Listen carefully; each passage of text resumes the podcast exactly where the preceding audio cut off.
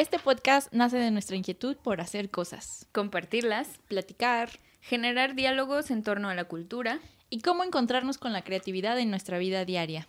Arte, entretenimiento, ocio, cultura. Todo eso que nos preguntamos, ¿cómo lo hizo? O decimos, yo lo podría hacer mejor. Bienvenidos a la Creatribu. Diálogos creativos.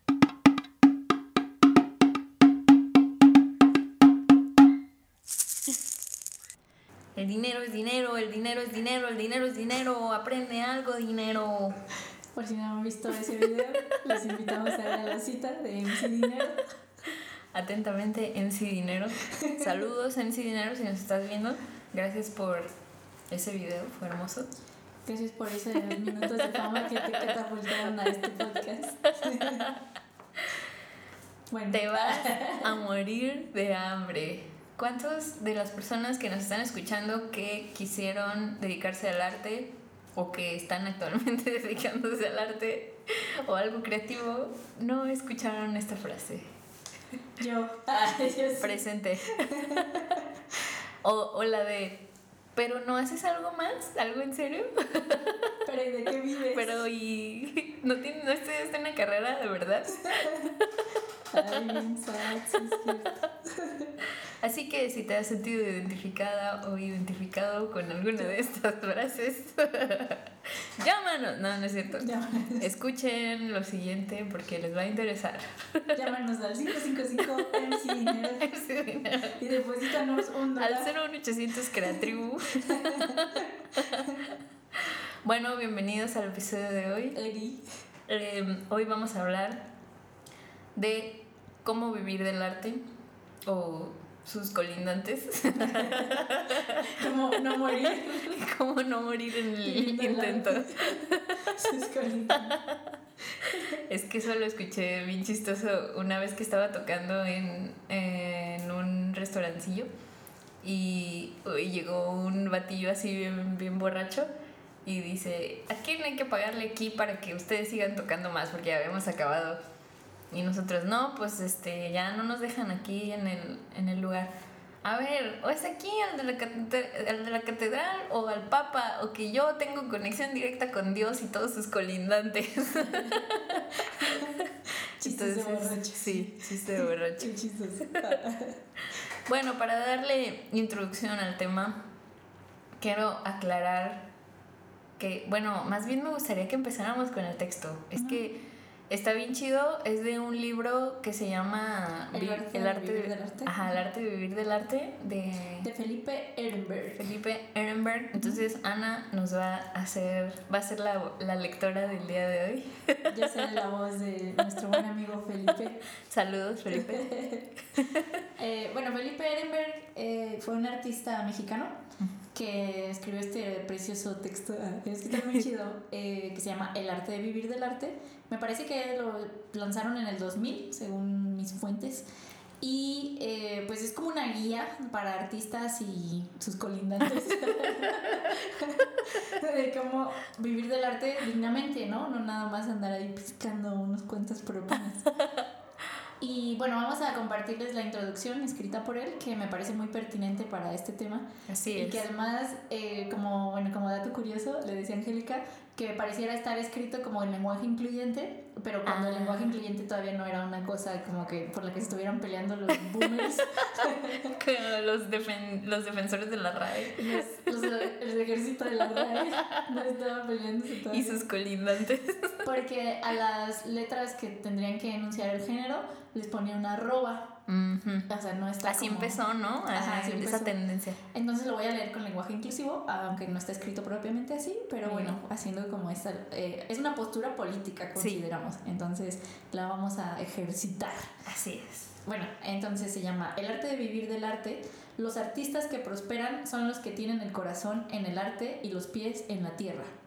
Introducción. La profesión de artista no es y nunca ha sido una loca ocurrencia vergonzosa. Es una actividad tan necesaria para la supervivencia física y espiritual de los individuos como lo son los mil y un oficios y profesiones que le permiten florecer a la humanidad. Todo mundo necesita del arte, y como siempre hay un roto para un descosido, cualquiera que se lo proponga puede, sin un solo lugar a dudas, vivir de su producción artística de manera exclusiva. La misión de este libro es recuperar los esplendores de una de las más antiguas actividades inventadas por la humanidad. Su propósito es servirle tanto a artistas emergentes que buscan hacer sus pininos como a profesionales que llevan años en brega.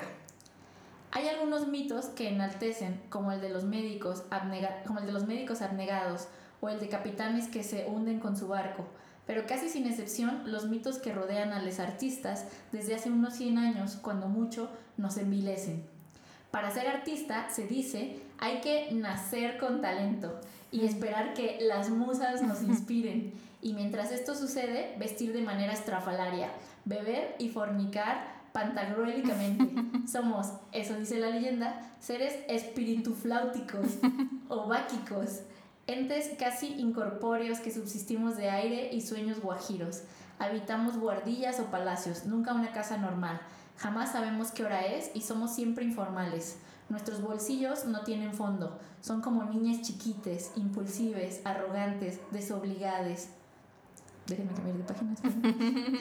Interesantes, muy interesantes, faltaba más, y siempre imprevisibles. Les artistas, remata el mito, somos valorados solo después de morir. Sería difícil enlistar los infundios que se siguen tejiendo alrededor de nuestra maravillosa faena. Lo malo es que, a pesar de sospechar lo contrario, muchos prefieren la mentira. Es tan romántica. Lo peor es que hay entre nosotros quienes llegan a creerse los embustes y deciden, para su desgracia, vivir la farsa. ¿Cuánta gente con talento no anhela ser artista? Y de estos, ¿cuántas jamás logran su cometido? Entre las falacias que hay que descartar de inmediato está la creencia que si no nos hacen caso es porque nadie nos entiende. Y peor aún, lo que aliena la esperanza de que algún día seremos descubiertos. Pensar así solo nos conduce a languidecer en el olvido. Lo cierto es que para ser artista profesional se requiere mucho más que saber dibujar, modelar con plastilina o pintar con óleos. Es igual de importante dar a conocer nuestro trabajo y sobre todo cobrar lo justo. Para vivir del arte, los artistas debemos organizar nuestras vidas de modo que tengamos los tiempos requeridos para crear, por un lado, y por el otro, para administrar nuestra producción. Y sigue, pero ahí ya se van a Puntos suspensivos. Puntos suspensivos. Qué hermoso. Es verdad.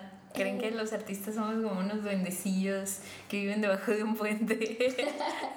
que tienen así su tribu de perros salvajes. Sí, que se visten estrafalario y, y esperan a que las musas lleguen a conquistarlos y, y guiar sus manos para hacer la obra épica. Y esta creencia además hace que el trabajo de artista se, pues, sufra mucha precarización porque mucha de la gente se rehúsa a pagarlo. O sea, te sí. pero, pero ¿por qué vas a cobrarme? Pero si a ti te gusta, ¿por qué lo cobras? o al revés, ¿no? Que te dicen, pero ¿cómo que cobras por eso? O sea, sí. de verdad, se cobra por estar jugando todo el día. Total, siempre está demeritado el trabajo. Artístico, sí. Pero lo que me gustaría que aclaráramos sería el concepto de vivir del arte. Porque tal vez puede parecer como en una en un escenario fantasioso en el que, por ejemplo, si, si te quieres dedicar a pintar, pues que vas a estar pintando y que tus obras se van a vender por millones y que ya vas a vivir de eso, ¿no? Y la verdad es que pues el mercado del arte es muy amplio, es muy extenso y puedes no solamente dedicarte a hacer obra y venderla, o sea, no solo eso es ser artista. Ok, sí, de acuerdo. Existen maneras de, por ejemplo, dar clases, este, o recrear pinturas a lo mejor que ya existen, o como, en, como los músicos lo llamamos trabajar en el hueso, que es así como tocar en misas o tocar covers y, y esas cosas, que, o sea, obviamente no es obra tuya, y, pero pues cobras por hacerlo, ¿no? Porque también tiene su debido trabajo. Y no, no cualquiera lo hace, no cualquiera lo hace bien, Además. Y pues conlleva muchas cosas alrededor. Entonces hay muchas maneras de, de subsistir por, e, o sea, de, de tener varias entradas de dinero. De diversificar. Ajá, de diversificar. Exactamente. Y entonces creo que esto es algo importante a considerar cuando nos queremos dedicar al arte, que no esperemos que de hoy a mañana ya voy a triunfar, ¿no? En la Sí. escena. No, y también, como dices, que no esperes que todos tus ingresos vengan de una sola actividad, ¿no? Exactamente. Sí, eso de poner tus, todos tus huevos en una sola canasta. Sí. De hecho, creo que eso es como ah, una cosa de finanzas este, Personales, ajá, personales que, o sea, que incluso la gente que no se dedica al arte, sí está chido que lo consideren porque eh, es creo que Rafa Rufus lo menciona. Sí, tiene un curso. Ajá, tiene un curso de finanzas personales y entonces él menciona que es muy importante tener varias entradas, que así diversificar. Y porque pues no siempre una te va a dar todo el tiempo, entonces en ese momento puedes trabajar la otra o puedes trabajar las dos a- o a tres al mismo tiempo, claro, siendo teniendo la, la suficiente organización Sí. para maniobrar todo eso. Y entonces pueden complementarse o puede darte a lo mejor una en un tiempo, la otra en otro momento.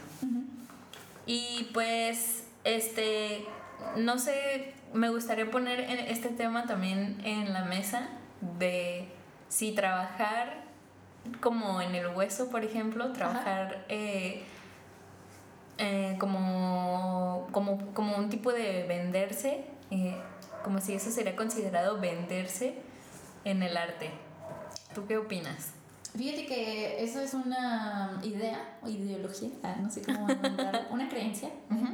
que se vive mucho cuando estudias la carrera de artes. Sí, eso te lo dicen mucho los maestros, ¿no? No, y los alumnos lo creen así Sí. como, como con muchas, eh, mucha énfasis. Eh, porque se, como que sí creo que pasa también en este mito que menciona Ehrenberg, que se siente uno como que está tocado por Dios, Ajá. así que dices, ay, yo soy un iluminado, no me voy a dedicar a las cosas que se dedican todos, y no voy- el dinero no es mi pastor, yo vivo por mis sueños y mi espiritualidad.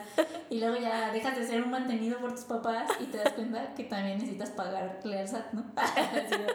Y la renta y la, renta, comida. ah, y que la comida no sale, no crece en el refri, o sea, tienes que ir a pagarla. Que no funciona como en la película de del lado oscuro, ¿cómo se llama? El lado oscuro de la noche o algo así, que era un güey que vendía sus poemas, ah, no, que intercambiaba sus poemas por comida, que era un momento que hacía poemas y entonces iba con los taqueros y, bueno, no sé si eran taqueros o, o No, eran los, comida es en así Argentina, de eran la- los que tenían su asador. Ah, sí. Ay, pero no sé cómo se llama la película. Creo que sí es el lado oscuro del corazón, se me Ah, sí, sí, sí, sí, Sí. sí. Ah, pues así no funciona la vida, señores. Bueno, a lo mejor así funciona para. Si tienes muchos amigos que se dedican al comercio de comida, tal vez te harán el paro un par de años, pero eso no dura para siempre. Y aunque es muy bonita la noción del artista bohemio que solo vive para crear Ujú. y que solamente como ex- coexiste ahí con el universo, pues es algo que ya no puede sustentarse en la realidad actual, ¿no? Porque Sí. pues finalmente vivimos bajo un régimen capitalista y queramos o no, hay que hacer las paces con el capital, ¿no? Sí. Y hay que hacer las paces suficiente como para que nos favorezcamos a nosotros mismos. Entonces, bajo estas condiciones, esa, esa pregunta que me hacías sobre venderse o no venderse, eh, yo creo que lo mejor es apropiarse de qué recursos voy a poner yo a la venta, porque si no vas a poder vivir del arte, vas a tener que trabajar en otra cosa que tal vez te guste menos y igual te vas a vender, hijo. Sí, ajá. Entonces, Sí, eso es Ajá. algo que yo, a mí me gusta hacer, este, puntualizar en eso, que es como, o sea, te dicen, no, pues es que vas a ser muy infeliz, le vas a batallar un montón, bla, bla, bla, si te dedicas al arte. Entonces, ok, me dedico a trabajar en un call center y pues soy súper infeliz y le batallo un montón y la neta es que está horrible esa vida. Bueno, yo nunca he trabajado en un call center, pero todas las personas que conozco que han trabajado sufren mucho y hasta recuerdan así, ¿no? Vietnam, cuando, cuando les preguntas de, la ay, tu trabajo. de Vietnam. Sí.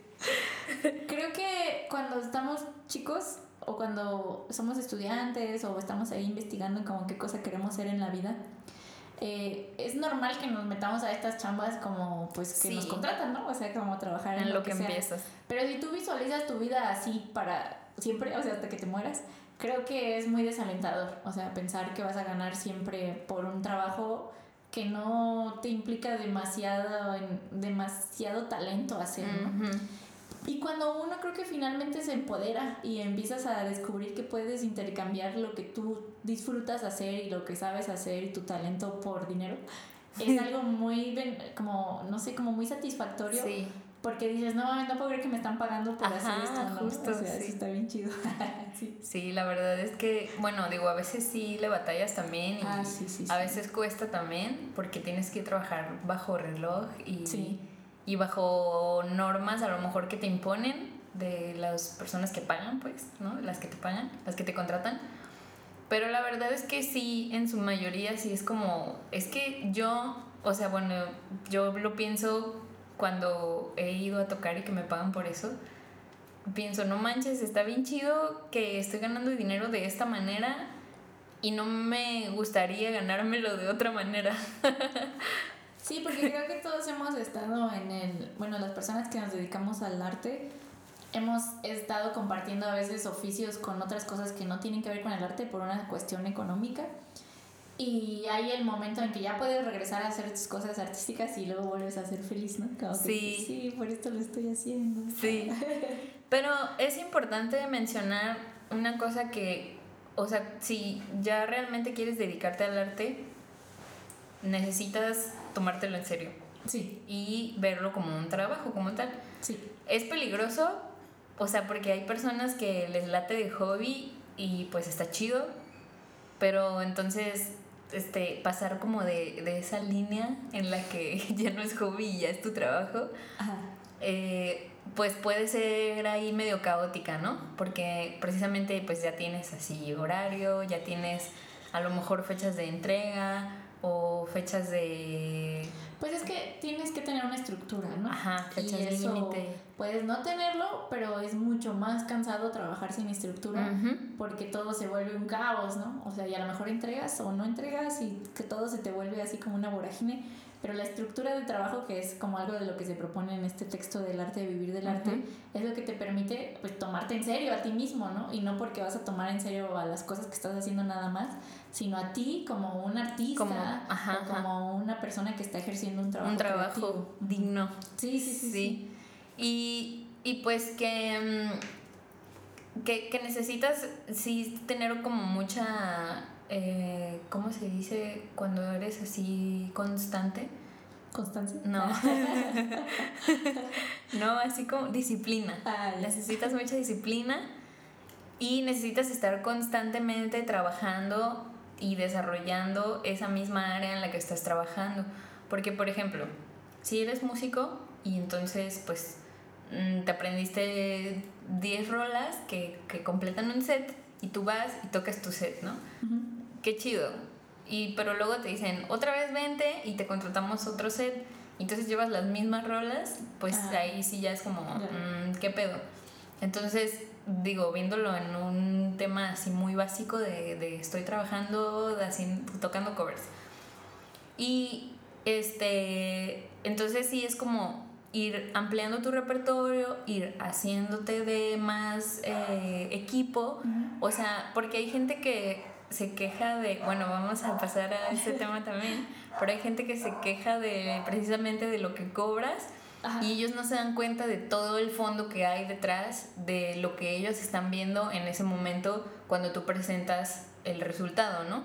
Que sería a lo mejor una hora de covers, pues no se dan cuenta que llevas una bocina de más de este, 20 mil pesos, no se dan cuenta de que estás llevando mm, también mucho equipo de entre bases, micrófonos, el instrumento de cada quien, y entre todo eso, Sí, pues, es una o sea, ya es una super inversión, más las horas de estudio, las horas que yo dediqué para sacar determinadas canciones, o Las sea, clases de música. las clases, ajá, o sea, sí fue muchísimo más trabajo por atrás que no se alcanza a ver a simple vista, ¿no? Cuando tú nada más llegas y tocas una canción y para ellos es como, ay, pues eso, o sea, lo haces ver fácil, entonces para mí no vale tanto, ¿no? Ujú.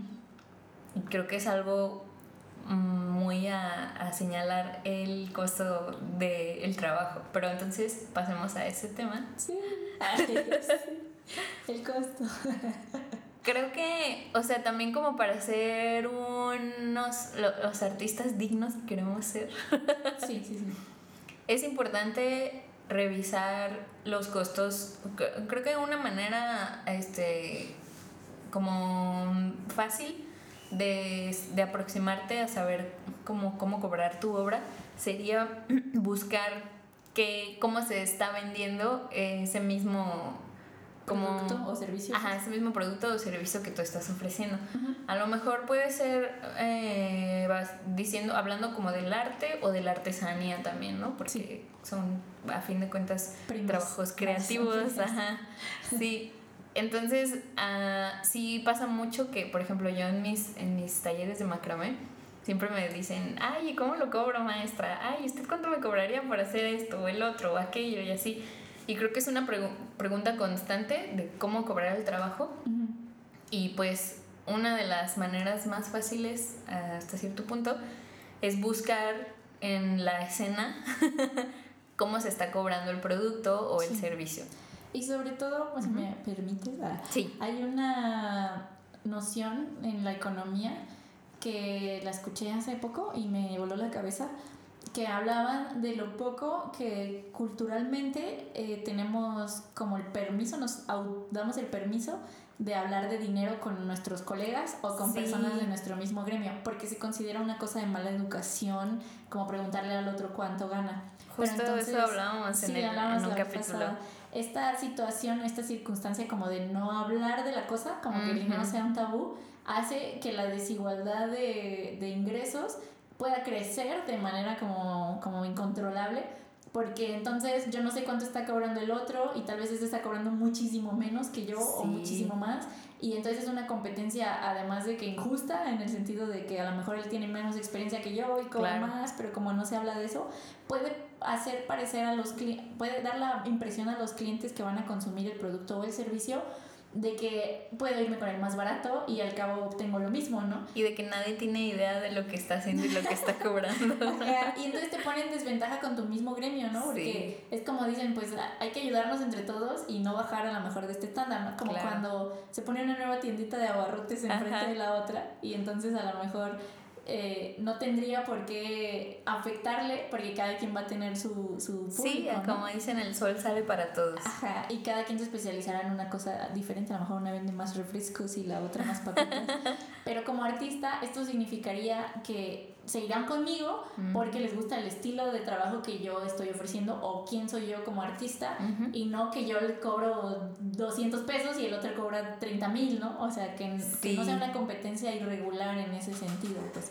Que luego eso es otro tema que también vamos a hacer otro capítulo de eso para ahondar más.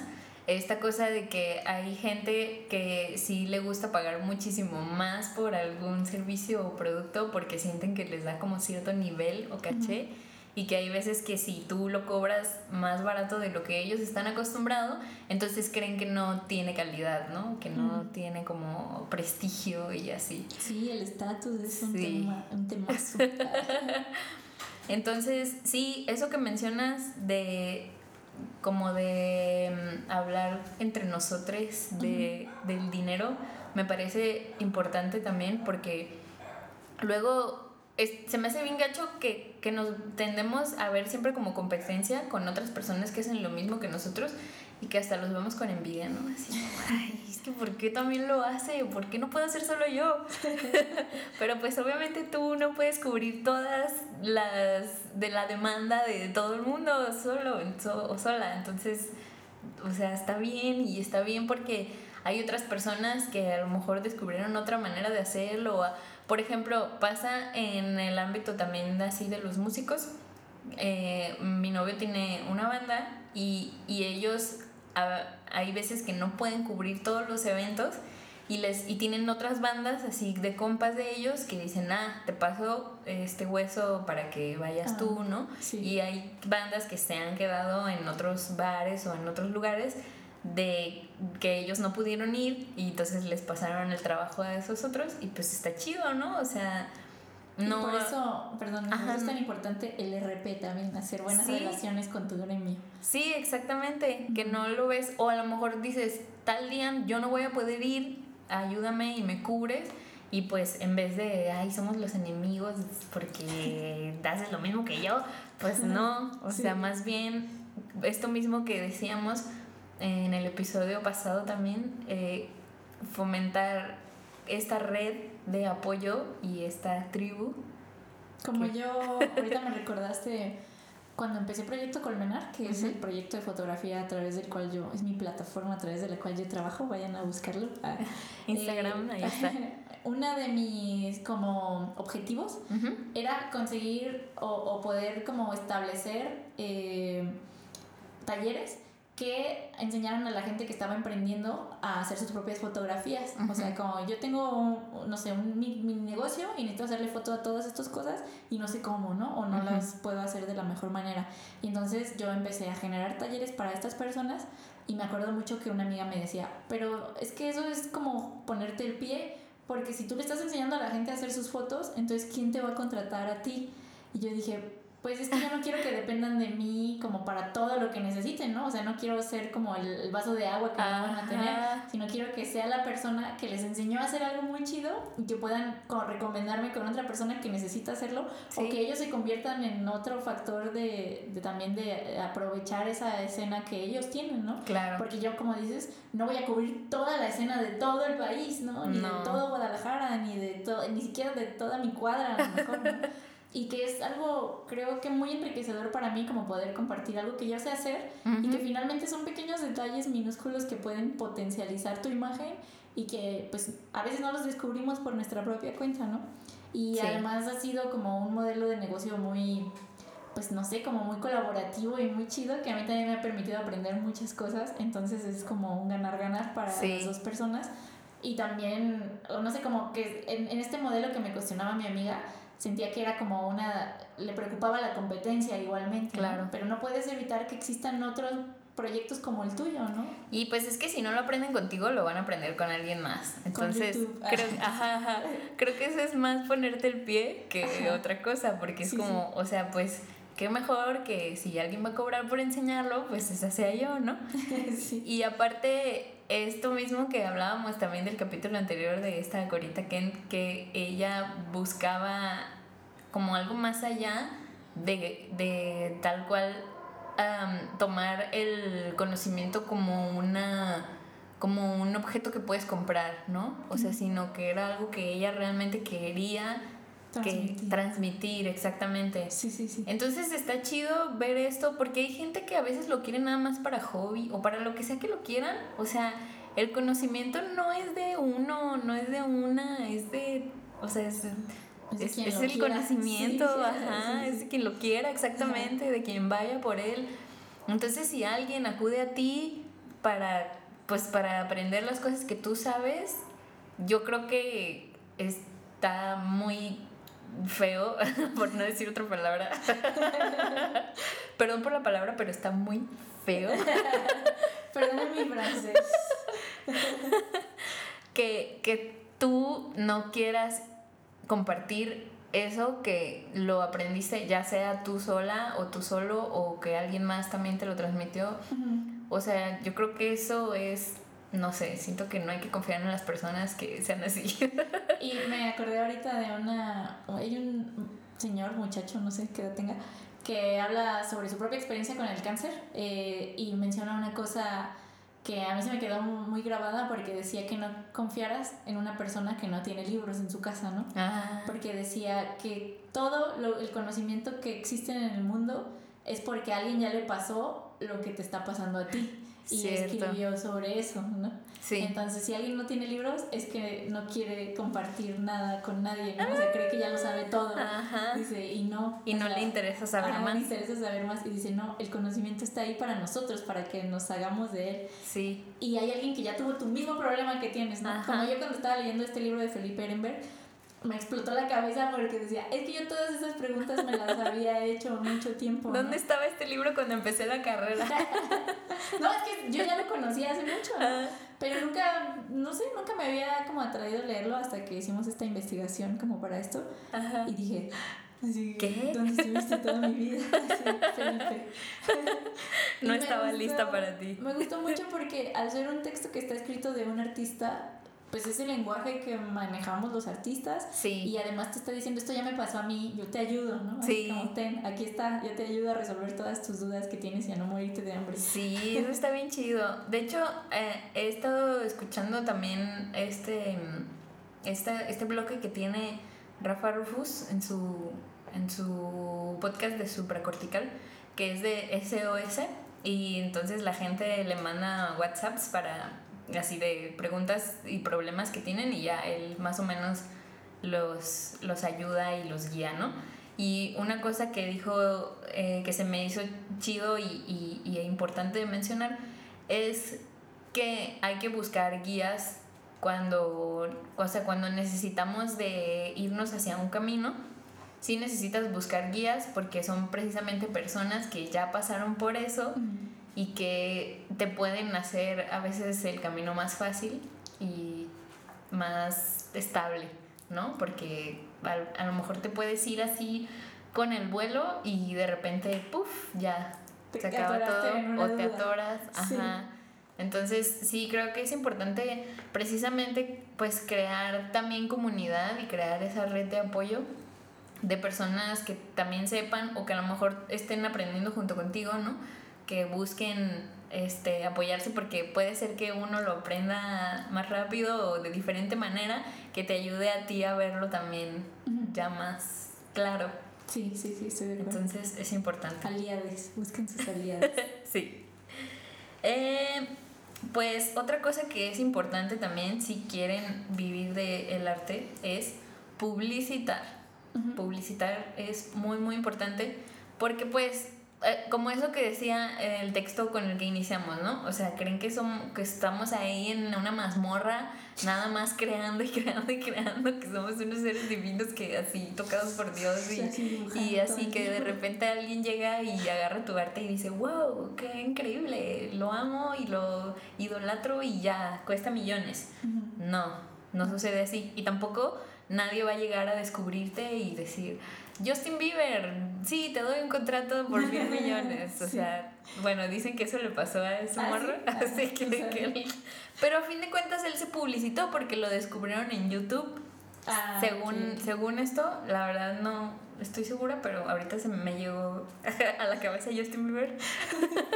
Hay una, justo esto que dices de la publicitación, la publicidad, es una estrategia de marketing que leí hace muy poco, que dice que a donde tú vayas, no recuerdo, creo que le dicen networking, no, no, no estoy segura si ese es el término, pero eh, la cosa es que a donde tú vayas hables de tu proyecto. Sí. O sea, no importa si es una fiesta, no importa si es la comida familiar, que, quién, e- quién eres y qué estás haciendo y de qué manera puedes ofrecer un servicio. Y Ajá. esto no se hace así como si fueras un anunciante con ¿Cómo tarjetas. Ajá, No, sino que se tarjeta. hace a través de la conversación Claro. en la que tú estás conociendo a alguien y le preguntas qué hace y cómo lo hace y tú de repente sacas como tu carta así de la guantera, ¿no? Sí. "Bueno, yo hago esto, ¿no? Por si necesitas en algún momento yo te puedo ayudar. Y esto hace que la gente piense en ti y que ya pasaste el primer filtro de caerle chido.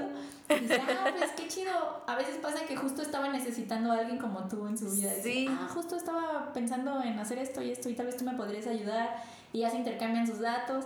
Y esto, así, aunque parezca una cosa muy simple, es una varita mágica La verdad, de sí. encontrar y captar a tu audiencia. Que creo que como dices que lo hizo Justin Bieber, el internet es un gran, una gran Una plataforma muy para buena hacerlo, herramienta. Pero el uno a uno nada lo sustituye. O Sí. sea, como el hablar de ti, de lo que estás haciendo y de lo que puedes ofrecer como un servicio. Sí, eh, o sea, es bien importante externar y socializar así todo eso que estás haciendo, porque como dices, siempre pasa que así, a mí me ha pasado también que me escriben por mensajes personas que de las que yo ya ni me acordaba, así que les hablaba, bueno, que así, o sea, que no les hablé como un montón. Ay, Ay, salud. pero no creas. que no les hablaba como un montón, pero pues conocí alguna vez y las tengo en Facebook, por ejemplo, ¿no? Y entonces ya me escriben, oye, tú, tú dabas talleres de macramé, ¿no? Eh, como que me acuerdo, ah, sí, y pues ya salen, Sí, ¿no? soy yo. Ajá, sí, así es, soy yo. Entonces, sí, es muy importante estar haciendo y constantemente, porque pues si lo publicaste una vez y ya pasó un mes, a la gente se le olvida porque también no, no eres lo primero en sus cabezas, ¿no? Toda la gente tiene un mundo Y para eso también Y sí tienes que ponerte ahí afuera, pues. O sea, no Ajá, vas a hacer ajá. eso siempre desde tu habitación y desde tu mazmorra o tu castillo. Exactamente. Lo tienes que hacer en las fiestas, en las posadas, en las reuniones, en todos los eventos a los que vayas. Y estar ahí afuera, ¿no? A las, bueno, en mi caso, parte de mi trabajo es estar yendo a las exposiciones, Sí. estar yendo a las muestras, ir a las a los galerías, ir a no sé dónde, digo, digo, dentro de lo que me interesa a mí, porque hay muchísimas cosas que podría visitar. Eh, y pues hablar de quién eres, qué estás haciendo, cómo te puedo ayudar, qué cosas estás necesitando. Sí, y- o incluso hacer compitas, ¿no? Como dice el, el, el- un meme, me acaba de llegar también. no compitas, haz compitas. Está bien bonito. Y oye, hacer compitas en ese, en, en ese mismo gremio. O sea, pues como dices, si vas a una galería, a lo mejor dices, ah, a veces pasa que hasta conoces gente ahí y ya, o sea, de que ya la conocías desde antes y dices, ay, fulano, no sabía que a ti también te gustaba, y ya, mira. Y a lo mejor no tenías una relación ahí tan cercana, pero ese te conecta con otro alguien y pues ya haces tu red, Sí, sí, tu red cierto. de apoyo, tu tribito. tu trivi, trivita. tribita. Sí, pues eh, otro de los temas a considerar es la precarización del arte.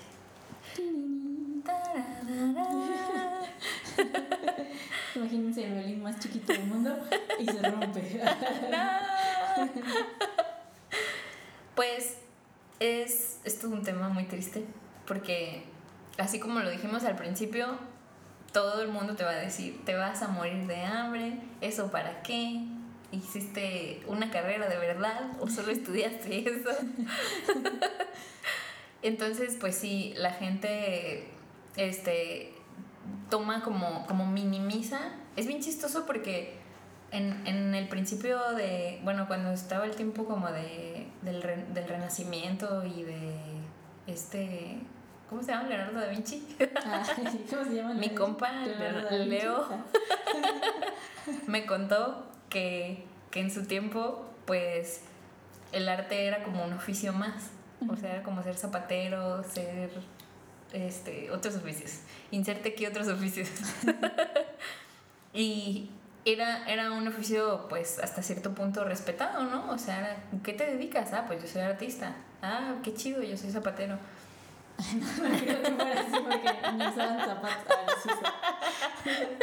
No. No, yo te decir que era, no era respetado como una cosa tan importante, tal vez como otras cosas que se consideraban parte de los trabajos más espirituales o del intelecto. Pero cuando se volvió una cosa importante el arte o reconocida, eh, ya fue muy importante, ¿no? O sea, ya no. Sí, Digo, para ciertas. Pero no los, no los tenían así como, ay, el artista tocado por Dios, ¿no? O no, sea, sí, pero Leonardo da Vinci sí fue una figura que era protegida por, por Sí, los bueno, reyes, con ¿no? eso del mecenazgo y así, Ajá, ¿no? sí, sí, sí. Eso O sea, ya- creo- tal vez ese no es el ejemplo. Pero Bueno. más atrás pensemos que antes del Renacimiento, porque el Renacimiento es cuando se Sí, sí, es cierto. En ah, el Renacimiento es cuando empezó a ser ya más enaltecerlos, ¿no? Sí, sí, sí. Entonces, antes del Renacimiento, tienes razón, gracias por la corrección. Sí. Eh, era, era un oficio más natural. O sea que la verdad es que a mí me gusta verlo como, eh, como lo que es. O sea, eres alguien que ha desarrollado una capacidad mm, de hacer cierta cosa mejor que otra persona porque esa otra persona pues no la ha trabajado. Entonces no eres más que otras personas por el hecho de saber cantar, ¿no? O por el hecho de saber pintar.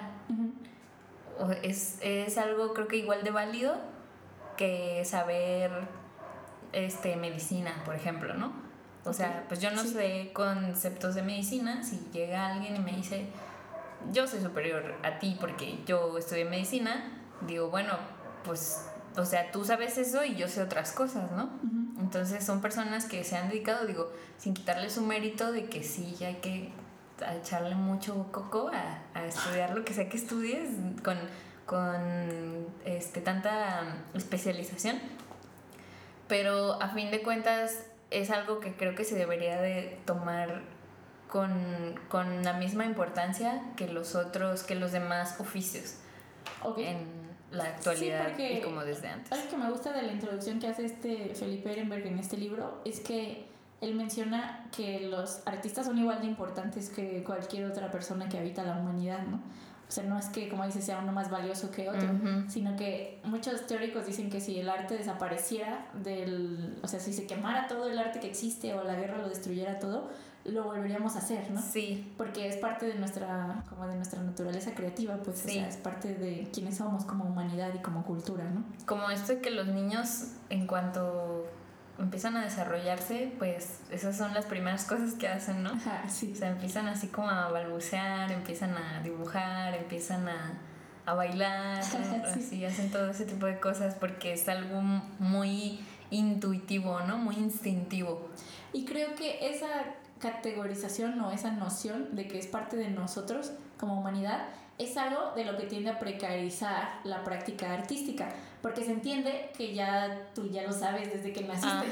Ay, pero si tú ya naciste Si no así. te costó trabajo. Ajá. Ay, pero si uno baila desde chiquito, ¿por qué me cobras tanto por venir a bailar acá? Y, y se considera también como una cosa de juego, porque los artistas normalmente eh, está la tendencia de que se disfruta mucho el trabajo Claro. y de que yo así amo lo que hago y hashtag Amo el mejor vida. trabajo del mundo. Vida de artista.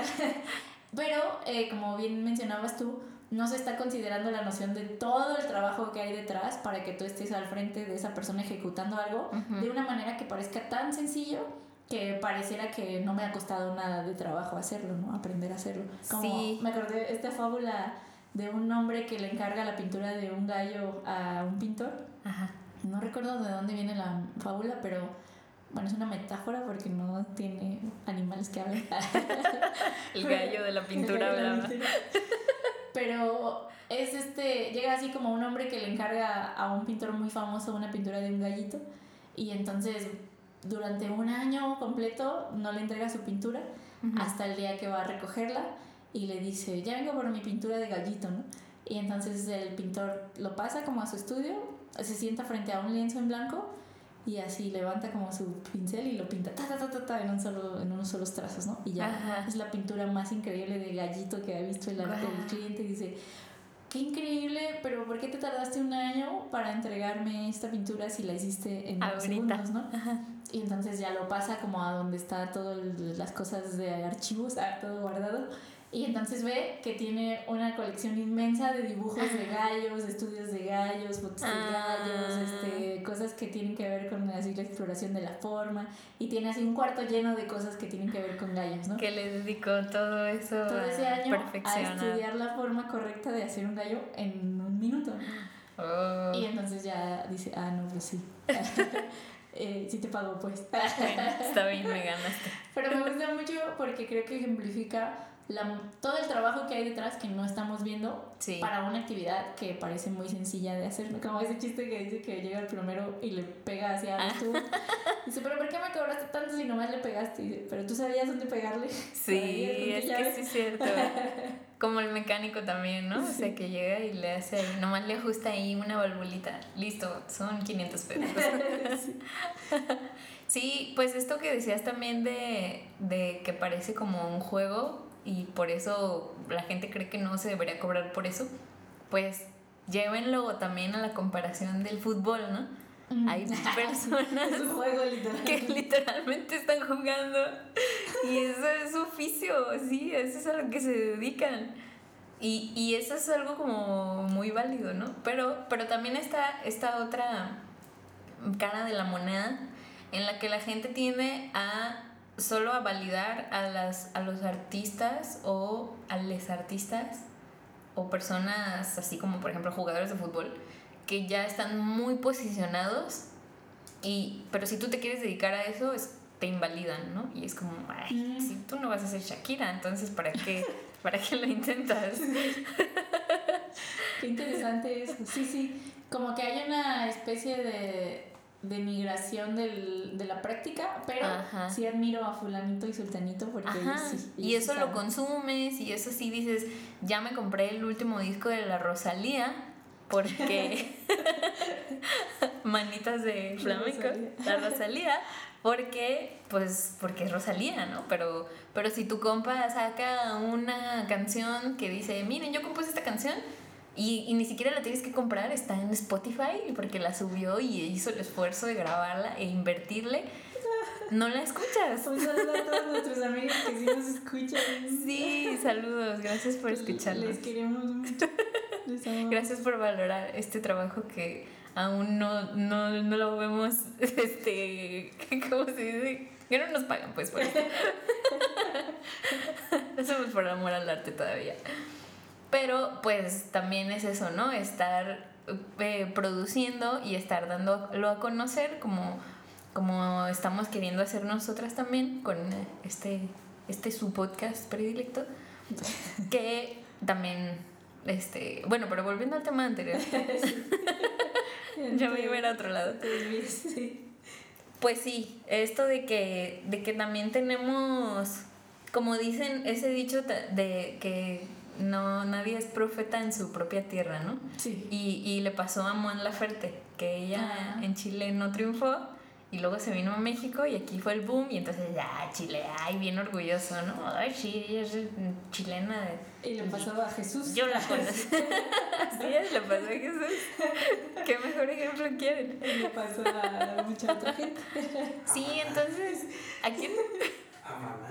A Maná. Ah, pero Maná sí triunfó en Guadalajara. Bueno, sí, Maná sí triunfaron en México, ¿no? No sé si al principio, pues, pero a lo mejor le pasó lo mismo que a Mon Laferte, sí. Ah, que primero se fueron y ya les dijeron, Ah, les vieron ya chido dijeron, y ya ah. Sí, sí, ah, sí. sí gustaron en otro país. Ah, bueno, entonces sí me gustan. Sí. Como hay una peli muy chida que acabo de ver hace poco en Netflix que se llama el ay, ¿cómo se llama? El escritor Oye, ahorita les digo cómo se llama, pero se trata de un escritor que se vuelve muy famoso, eh, es de argentino y se vuelve muy famoso eh, pues ya como a fama mundial y vive en España y por esta fama lo invitan a regresar a su pueblito, ¿no? En Argentina. Ajá. Y entonces ahí ya es como una estrella y toda una gran personalidad, pero mucha de la gente como que lo cree que, que él, bueno, él en realidad escribe muchas de las cosas que vivió en este pueblito, Ajá. pero creen que lo está enalteciendo cuando en realidad es una especie como de burla, ¿no? Así como, bueno, de, no de burla, sino como de ironización de los eventos, ¿no? Pero entonces se empieza a dar cuenta él de por qué se fue del pueblito, ¿no? Porque las prácticas que hace la gente que vive ahí, pues está de la verga. hay, hay mucha ignorancia y no lo, pues no le iban a permitir crecer Ajá. como lo que se convierte en después. Y entonces, pues es una, un desenlace muy curioso, pero te das cuenta cómo una figura tiene que salir de su espacio de origen para Sí. descubrir, pues, como en su audiencia, ¿no? Su público Ujú, en ujú. otros espacios. Y eso es como una de las grandes ventajas del Internet, creo. que ya no te tienes que ir Sí. físicamente. Puedes tener más alcance. Ah, aquí tengo, déjame ver, aquí tengo el nombre. Eh, ay, ya lo borré. Ay, ay, ay. Se llama Ciudadano Ilustre en Netflix. y es- Ah, Muy bien. está en español hablada toda, totalmente. Ah, les recomiendo. La recomendación de hoy, entonces vayan a Netflix y Ciudadano El Ilustre. Ciudadano Ilustre. Ajá. Pues bueno, no hay que extendernos tanto en el capítulo porque porque ya es hora. Eh, para cerrar, sí se puede vivir del arte. Y se puede vivir bien. se puede vivir bien. Claro que sí. Solo pues sí sean insistentes y el creativo que yo daría es no cerrarse al, bueno, no sé si eso sea como, no quise decirlo como en negativo, más bien abrirse, abrirse a, al talento local. O sea, si ustedes tienen algún amigo amiga, amigue, que esté haciendo cosas creativas artísticas, acérquense y si no pueden consumirles, eh, ayuden a difundir. O sea, como ya sea que su amiga haga aretitos de chaquiritas o, o no sé. O, o que tu amigo o tu amiga este, grabó una canción y pues la verdad es que eso no es nada fácil. O sea, no es nada fácil llevar ya como tal una pieza entera. Lo vemos muy fácil porque está normalizado pues con tanta música que consumimos, ¿no? Tan fácil que es para nosotros ya picarle y escucharla. pero para cualquier mortal que apenas está empezando en ese, en ese cotorreo, pues la verdad es que no está tan fácil porque también tiene un proceso este, por detrás que es eh, tanto llevar los, o la demás instrumentación, si es que tienes otros amigos o si es pagarle a alguien más para que toque, porque pues no quieres instrumentos MIDI que son los digitales. este, pues pagar la mezcla, la masterización y, o sea, es un rollo que la verdad es que la gente que lo hace, pues porque realmente quiere hacerlo, porque le tiene esa pasión, entonces reconozcan ese trabajo de la gente que está alrededor de ustedes, porque hemos estado mencionando esta cosa de la comunidad, como de que ustedes busquen comunidad, pero también ábranse a hacer comunidad, o sea, que la comunidad también llegue y ustedes puedan ser esa comunidad para alguien más. Reciban a su tribu. Ajá, reciban a esa tribu y... Y también agregaría, cuando uno Ajá. está diversificando sus ingresos, hay que ser pacientes también. Sí, Hay mucha... Muchas veces uno se desespera porque las cosas no están llegando como ya. sí. Entonces sí es bueno creo esto de la diversificación porque mientras un lugar está teniendo ingresos, el otro tal vez va a estar creciendo Sí, y así vamos a tener de muchos lugares, pero hay que ser pacientes. y hay rachas, o sea, hay Sí, sí. rachas malas, hay rachas buenas y pues eso les toca a todos. Bueno, excepto a las personas que tienen un sueldo constante, que, que tienen seguro de vida. Pero pues sí, hay rachas y el dinero llega a amigues. Sí, ustedes solamente trabajan y va a llegar lo que nos corresponde a todos. Bueno, estoy hablando desde nuestro privilegio también de- en el que podemos dedicarnos al arte, porque la verdad es que creo que es un Importante privilegio. sí, sí, sí. es un privilegio poderse dedicar al arte, porque pues ahí no tienes como una, no sé, no, a lo mejor no tienes una super necesidad de otras cosas, Bueno, pero ya luego hablamos de los privilegios. luego hablaremos de esos privilegios, ese es otro tema. Pero sí, gracias por escucharnos. Recuerden que en Instagram estamos como creatribu-podcast Así es. y a mí me encuentran como a todas horas Ana. A mí me encuentran como Angie Soavicrema. Y esto fue Te vas a morir de No es cierto, no se van a morir de hambre. Esto fue No te vas a morir de hambre, chiqui. Chiqui baby neni. Gracias por creer, tribu. tribu. Vayan ahora a crear.